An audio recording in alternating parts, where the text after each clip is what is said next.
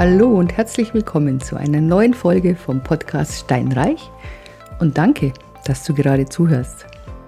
Die Leonie aus Augsburg hat mir geschrieben, ich möchte doch mal einen Podcast zum Thema selbstgenutzte Immobilien, Eigenheim und so weiter machen, denn sie wohnt in Miete in Augsburg und sie wollte sich gerne eine Wohnung kaufen und das hat ihr Anlageberater hat ganz strikt davon abgeraten, dass es Unsinn sei, denn eine eigene Immobilie ist immer eine Verpflichtung und eine Verbindlichkeit und hat überhaupt nichts zu tun mit einer Kapitalanlage. Und es wäre ja so unklug und steuerlich und bliblablub. So, wir wollen uns das mal alles genauer anschauen. Erstens, jede Immobilie ist eine Verpflichtung. Punkt. Du kannst nicht eine Wohnung, ein Haus kaufen, es vermieten, jedes Monat Einnahmen generieren und dann nach 30 Jahren verkaufen und einen Gewinn machen. So funktioniert es nicht. Du musst Instandhaltungsrücklagen bilden. Entweder über die Eigentümergemeinschaft, da passiert das ganz automatisch, oder wenn du Mehrfamilienhaus oder ein Haus hast, dann musst du selbst dafür sorgen. Denn irgendwann hast du mal Decken, Böde, Wänden, wenn ein Mieter auszieht. Irgendwann kommt mal die Heizung daher. Irgendwann das Dach. Oder mal ein neues Bad. Kann sein, muss nicht sein, ganz klar. Aber du musst gewappnet sein. Und deswegen gibt es auch eben diese Regel, je älter die Immobilie ist, desto mehr musst du im Monat an Rücklagen zurücklegen. Außerdem brauchst du bei einer vermieteten Immobilie auch immer so ein bisschen Cash auf der Seite. Einfach just in case, ja. Du hast, deine Mieterin zieht aus, zum Beispiel. Und du findest jetzt gerade nicht sofort den nächsten Mieter oder du hast einfach die Lücke, weil du was ähm, verändern möchtest. Du möchtest ein neues Bad reinbauen und du hast jetzt ein paar Monate keine Mieteinnahmen. Also du musst immer mit sowas rechnen. Das heißt, du hast pro vermietete Immobilie ein eigenes Konto und auf dem Konto ist immer Geld drauf. Das ist mal die Voraussetzung. Also haben wir das geklärt. Jede Immobilie ist eine Verpflichtung. Wie schaut es jetzt aus mit der Verbindlichkeit und der Investition? Was ist der Unterschied? Man kann einfach ganz sagen, banal, eine Verbindlichkeit kostet, eine Investition bringt. Punkt. Ist es bei allen Immobilien so? Immer? Nein, und das will ich dir jetzt gerne erklären. Vergleichen wir doch mal den Immobilienmarkt mit einer Bäckerei. Du hast beim Bäcker die Semmeln, die Brezen, das Brot. Das geht immer. Das geht tatsächlich wie geschnitten Brot. Du hast viele Leute, die das kaufen, jeden Tag. Da sind wirklich ganz viele Teilchen davon da. Dann hast du so Schnittchen, so hm, Erdbeerschnittchen oder so Quacktaschen, vielleicht so belegte Brötchen. Das geht auch noch. Da ist die Käuferschicht nicht mehr so groß wie bei den anderen Sachen, aber das geht noch. Und es sind so im Vergleich die Reihenhäuser, die Doppelhaushälften, vielleicht auch noch kleinere Einfamilienhäuser. Und dann hast du die Theke, in der die ganzen Kuchen stehen, die tollen Obstkuchen, die Torten, die Sachertorte, die Käse, Sahne mit Schlag mich tot Verzierungen, alles super toll aussehend. Diese ganzen Torten, da ist die Käuferschicht klein. Wer kauft sich schon eine ganze Torte? Und das sind übertragen bei den Immobilien die besonderen Immobilien, die tollen Penthäuser, die großen Einfamilienhäuser, die Burgen, die Schlösser, was auch immer, das sind so ganz typisch genützt, eigengenützte Immobilien. Du kannst gar nicht das an Miete reinbringen, was dir die Investition kostet. Die sind oft ganz, ganz toll hergerichtet, haben eine super Ausstattung. Und wie gesagt, da ist die Käuferschicht auch sehr klein. Generell sollst du immer darauf achten, beim Einkauf denk an den Verkauf egal ob eigengenutzt oder ob vermietet. Das sollte eigentlich deine Maxime sein. Du hast den Vorteil bei den vermieteten Immobilien, dass du steuerliche Vorzüge hast. Im sagen wir mal, im täglichen Leben, in den laufenden äh, Steuererklärungen. Du kannst alles ansetzen, wie jetzt zum Beispiel ja, Instandhaltungen, Kosten der Finanzierung, die Kosten, ähm, die jetzt umlagefähig sind, die anfallen, die werden immer extra ausgewiesen bei der Rechnung von der Hausverwaltung, bei der Jahresendabrechnung ähm, und die du nicht absetzen kannst, äh, die du nicht umlegen kannst, die kannst du zumindest absetzen, wie es die Verwaltergebühr zum Beispiel. Ja? Also da hast du den Steuervorteil bei den laufenden Kosten. Beim Verkauf ist es so, dass zumindest bislang ist es noch so, dass der Verkauf von vermieteten Immobilien steuerfrei ist nach zehn Jahren. Und zwar nach genau zehn Jahren, nicht einen Tag vorher, nach zehn Jahren ist der Verkauf steuerfrei. Bei den eigengenutzten Immobilien ist der große Unterschied, du kannst leider deine laufenden Kosten überhaupt nicht ansetzen. Keinen Handwerker, also außer über diese Handwerkerschiene da an der Steuererklärung, aber für die Immobilie selbst, du kannst nichts ansetzen. Was hast du für einen Vorteil? Du kannst, wenn du es eigengenutzt hast, es eher verkaufen. Sagen wir mal, du kaufst dir jetzt eine Wohnung und nach fünf Jahren ziehst du in eine andere Stadt, du veränderst dich beruflich, du veränderst dich, weil du dir vielleicht ein Haus kaufst, dann kannst du es verkaufen und der Gewinn bleibt steuerfrei. Das ist der große Vorteil bei den eigengenutzten Immobilien. Und zumindest in den letzten zehn Jahren war es so, dass du wirklich nach fünf Jahren einen tollen Gewinn gemacht hast. Weil du musst dir denken, du kaufst was, dann hast du deine ganzen Kaufnebenkosten. Das sind ja schon mal roundabout 10 Prozent. Und diese 10 Prozent mehr, die du bezahlt hast, musst du ja erst erwirtschaften. Nur in den letzten zehn Jahren war es natürlich so ein Hoch, dass das da hm, überhaupt gar kein Problem war. Ja? Wenn du da nach drei Jahren, nach fünf Jahren ausgezogen bist, du immer Gewinn gemacht. Wird sich ändern. Es wird sich sicher ändern, weil der Immobilienmarkt ja in Wellen geht und wir sind jetzt gerade oben auf dem Plateau und es geht jetzt eher ein bisschen runter. Ist nicht schlimm, ist so, geht er wieder rauf irgendwann. So, das ist jetzt die große Unterscheidung. Und wie schaut es jetzt aus bei der Leonie? Soll sie jetzt ihre Mietwohnung verlassen und sich eine eigengenutzte Immobilie nehmen oder nicht? Also zum einen hängt es ganz stark davon ab, was bezahlst du an Miete? Wo wohnst du?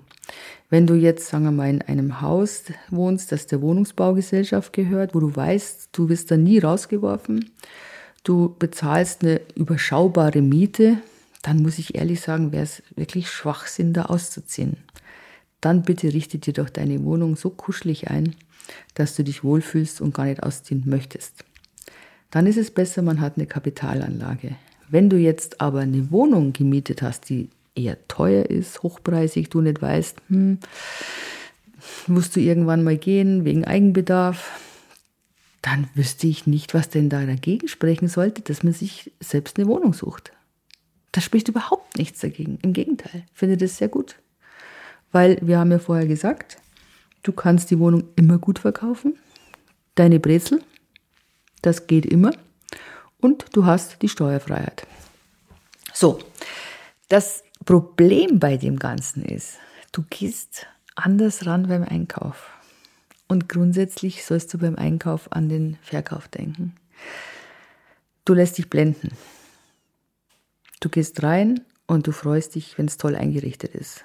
Und ich meine, das ist einfach so, dass das Auge kauft ja mit. Deswegen ist ja immer alles schön dekoriert. Deswegen sind die Autos, die verkauft werden, geputzt und gewaschen. Und deswegen machen wir Makler auch Homestaging. Weil das unglaublich schön ist, wenn du in eine Wohnung reinkommst und die ist in einem tollen Farbkonzept. Da passt alles von A bis Z. Du, kennst, du kannst die Proportionen erkennen. Manchmal kann man die Möbel dann sogar mitkaufen. Also das ist ein Erfolgsrezept von Maklern, das Homestaging, weil damit wächst du Begehrlichkeiten, das schaut einfach toll aus. Und viele Leute haben ja kein Vorstellungsvermögen, wenn sie einen leeren Raum sehen. Die wissen gar nicht, wie ist denn die Proportion? Passt da wirklich mein Bett hin oder brauche ich da ein kleineres oder wie ist es im Schrank? Also diese räumliche Vorstellung, die haben nicht viele Leute. Jetzt ist wirklich die Gefahr, dass du dich in eine totschicke Immobilie verliebst und die eigentlich teuer ist, ziemlich teuer ist, zu teuer. Was machst du? Ja, das ist die große Frage. Wenn es jetzt wirklich so ist, dass du sagst, es ist die Finanzierung, die kann ich echt gut stemmen. Und ich hätte zwar vielleicht mehr Steuervorteile und mein Vermögensaufbau würde schneller gehen, wenn ich mir eine Wohnung hole, die jetzt zur Miete, die jetzt nicht so teuer ist und kaufe mir eine andere und vermiete die. Ähm, oder aber du kaufst sie dir und du freust dich jeden Tag, wenn du aufstehst und du gehst in die Küche zu dieser sensationellen Kaffeemaschine und lässt dir den ersten Kaffee raus. Ich meine, was machst du dann? Ich persönlich würde mich immer dann für die Kaffeemaschine Wohnung entscheiden. Denn das Leben soll ja auch Spaß machen. Und wenn dann dein Vermögensaufbau tatsächlich fünf Jahre länger dauert, mein Gott, so what? Aber die Lebensqualität ist das Entscheidende. Und nochmal, du kannst ein bis drei Zimmerwohnungen immer verkaufen. Immer. Und du bist ja nicht geboren, um zu schlafen, zu essen, zu trinken, auszuscheiden. Du bist ja geboren und dein Lebenszweck soll ja ein erfülltes Dasein sein, ja, dass du zufrieden bist. Und das sind in meinen Augen so verschenkte Jahre, wenn man dann sagt, ah nee, man muss jetzt nur hinarbeiten auf später. Meine Güte, es kann morgen vorbei sein, ja, dann ist, dann war's das mit später. Ist jetzt nicht meine persönliche Lebenseinstellung. Finde ich auch nicht besonders sinnvoll. Es muss es dir natürlich wert sein, ganz klar. Wenn du jeden Tag aus dem Fenster schaust und auf die grünen Bäume blickst und dich freust, ja, super, dann tu's. Natürlich musst du die Finanzierung trotzdem so machen, dass du nicht überbelastet bist. Und zwar vollkommen egal, ob jetzt beim Haus oder bei der Wohnung, bitte niemals auf Kante das Ganze. Nie. Du musst unbedingt und ganz zwingend nebenbei noch sparen. Und zwar haus- und wohnungsunabhängig. Entweder du nimmst tatsächlich, äh, kaufst du dir noch eine Immobilie und bezahlst die ab oder du investierst in Aktien zum Beispiel. Egal wie, aber du musst nebenbei noch irgendwas machen. Also bitte nicht alles immer in die eigengenutzte Immobilie reinpressen und reinstecken und schauen, so schnell wie möglich schuldenfrei zu sein. Es reicht, wenn du schuldenfrei bist, wenn du in Rente bist. Ja, also du hast keine Eile. Natürlich, wenn du mehrere Objekte hast, wirst du immer erst deine eigene Wohnung entschulden bevor du die anderen entschuldest. Das ist auch ganz klar. Ganz charmant ist in dem Zusammenhang übrigens, wenn du ein Haus hast oder Haustier kaufst, in dem eine Einliegerwohnung drin ist. Das finde ich super. War ja früher so das Steuersparmodell. Deswegen sind diese Häuser aus den 80ern, die haben ganz oft diese Einliegerwohnungen. Ich finde das großartig. Denn wenn du das geschickt vorbereitest, das heißt vorm Kauf, du bereitest den Notarvertrag entsprechend vor, indem du sagst, okay, gut, von dem Kaufpreis von, sagen wir mal, 500.000 Euro empfallen 60.000 Euro auf die Einlegerwohnung und wir haben von dem Kaufpreis von den 500.000 sind 200.000 der Bodenwert und der Rest ist der Gebäudewert. Dann hast du schon mal eine optimale Voraussetzung für die nächste Steuererklärung. Zusätzlich wirst du natürlich diese Einliegerwohnung gesondert und voll finanzieren. Dem Banker ist es egal. Der macht den zweiten Vertrag. Vollkommen wurscht. Du bist ja nach, nach wie vor die gleiche Person. Das ist überhaupt kein Problem. Aber beim Finanzamt gibst du genau diesen Kreditvertrag ab. Ja? Du, deine Einlegerwohnung bezahlt dann dir dein Haus mit ab, wenn es vermietet ist. Deswegen finde ich Häuser mit Einlegerwohnungen extrem charmant. Das muss ich wirklich sagen. Anders ist es jetzt bei den großen Torten. Ja, da kann man sich leicht überheben, leicht überessen. Ähm, bitte kauf sowas nur, wenn du wirklich genügend Kapital im Hintergrund hast. Du gewöhnst dich wahnsinnig schnell an den Luxus. Und das macht überhaupt keinen Spaß, wenn du dann zwar ein tolles Haus hast, aber du kannst dir hinten und vorn nichts mehr leisten. Das macht keinen Spaß. Und ich sag's dir, es geht eine gewisse Zeit lang, kann man sich einschränken, gar keine Frage. Also bis zu fünf Jahren. Aber das ist in meinen Augen das absolute Maximum. Danach, du hast, du gewöhnst dich ja so schnell dran. Danach willst du wieder in Urlaub fahren oder mal zum Essen gehen. Und zu glauben, wir sind jetzt eine Familie mit zwei kleinen Kindern und ja, boah, die Kinder kosten, natürlich kosten die. Ich meine, wenn du vorher alleine warst oder zu zweit hast und hast plötzlich Kinder, dann erschrickst du erstmal, was das alles kostet. Aber ich kann dir sagen, die kosten umso mehr, je älter sie werden. Das ist tatsächlich so. Das heißt, wenn du jetzt kaufst als junge Familie und dann denkst du dir, ah, die nächsten zehn Jahre, das geht schon. Boah, nee, das geht nicht ganz ehrlich, das sind die schönsten Jahre mit den Kindern und dann sind die Kinder zwölf und dann ist es ein bisschen leichter. Oh nee, das, das kann es nicht sein. Das ist ein Haus nicht wert, wirklich. Ich erinnere mich an eine Schulkameradin von mir, das, die war mit mir im Gymnasium und die hatten ein schönes Haus. Und während der ganzen Gymnasialzeit haben ihre Eltern an diesem Haus gebaut und abbezahlt und immer jede freie Minute selbst gebaut und dann war wieder was halb fertig. Ich habe das Haus nie komplett fertig gesehen. Die sind nie in den Urlaub gefahren. Die sind nie zum Essen gegangen. Es hieß immer nur, wir müssen sparen, wir brauchen alles fürs Haus. Es war immer so, so ganz, ganz knapp auf Kante. Ich meine, ich will jetzt mal gar nicht reden davon, was passiert, wenn jetzt tatsächlich jemanden von den äh, Verdienern was passiert. Aber alleine dieses, immer knausern müssen für ein paar Steine. Nee, das ist es nicht wert. Wirklich, das ist es definitiv nicht wert. Also, du versprichst mir, wenn du was kaufst, egal wie toll es ist, du schaust immer und rechnest es durch. Du machst es nie auf Kante und du hast immer noch ein gewisses Budget auf der Seite für Unvorhergesehenes. Du glaubst gar nicht, wie oft das passiert, dass nach dem Kauf keine Ahnung, plötzlich stellt sich heraus, ja, hatte ich jetzt gerade den Fall, dass der Wasserkessel der Heizung undicht ist. Ungefähr ein halbes Jahr nach Einzug. Das Ganze auszuwechseln, zwar dann modern zu machen, gut, kostet schlappe 6000 Euro.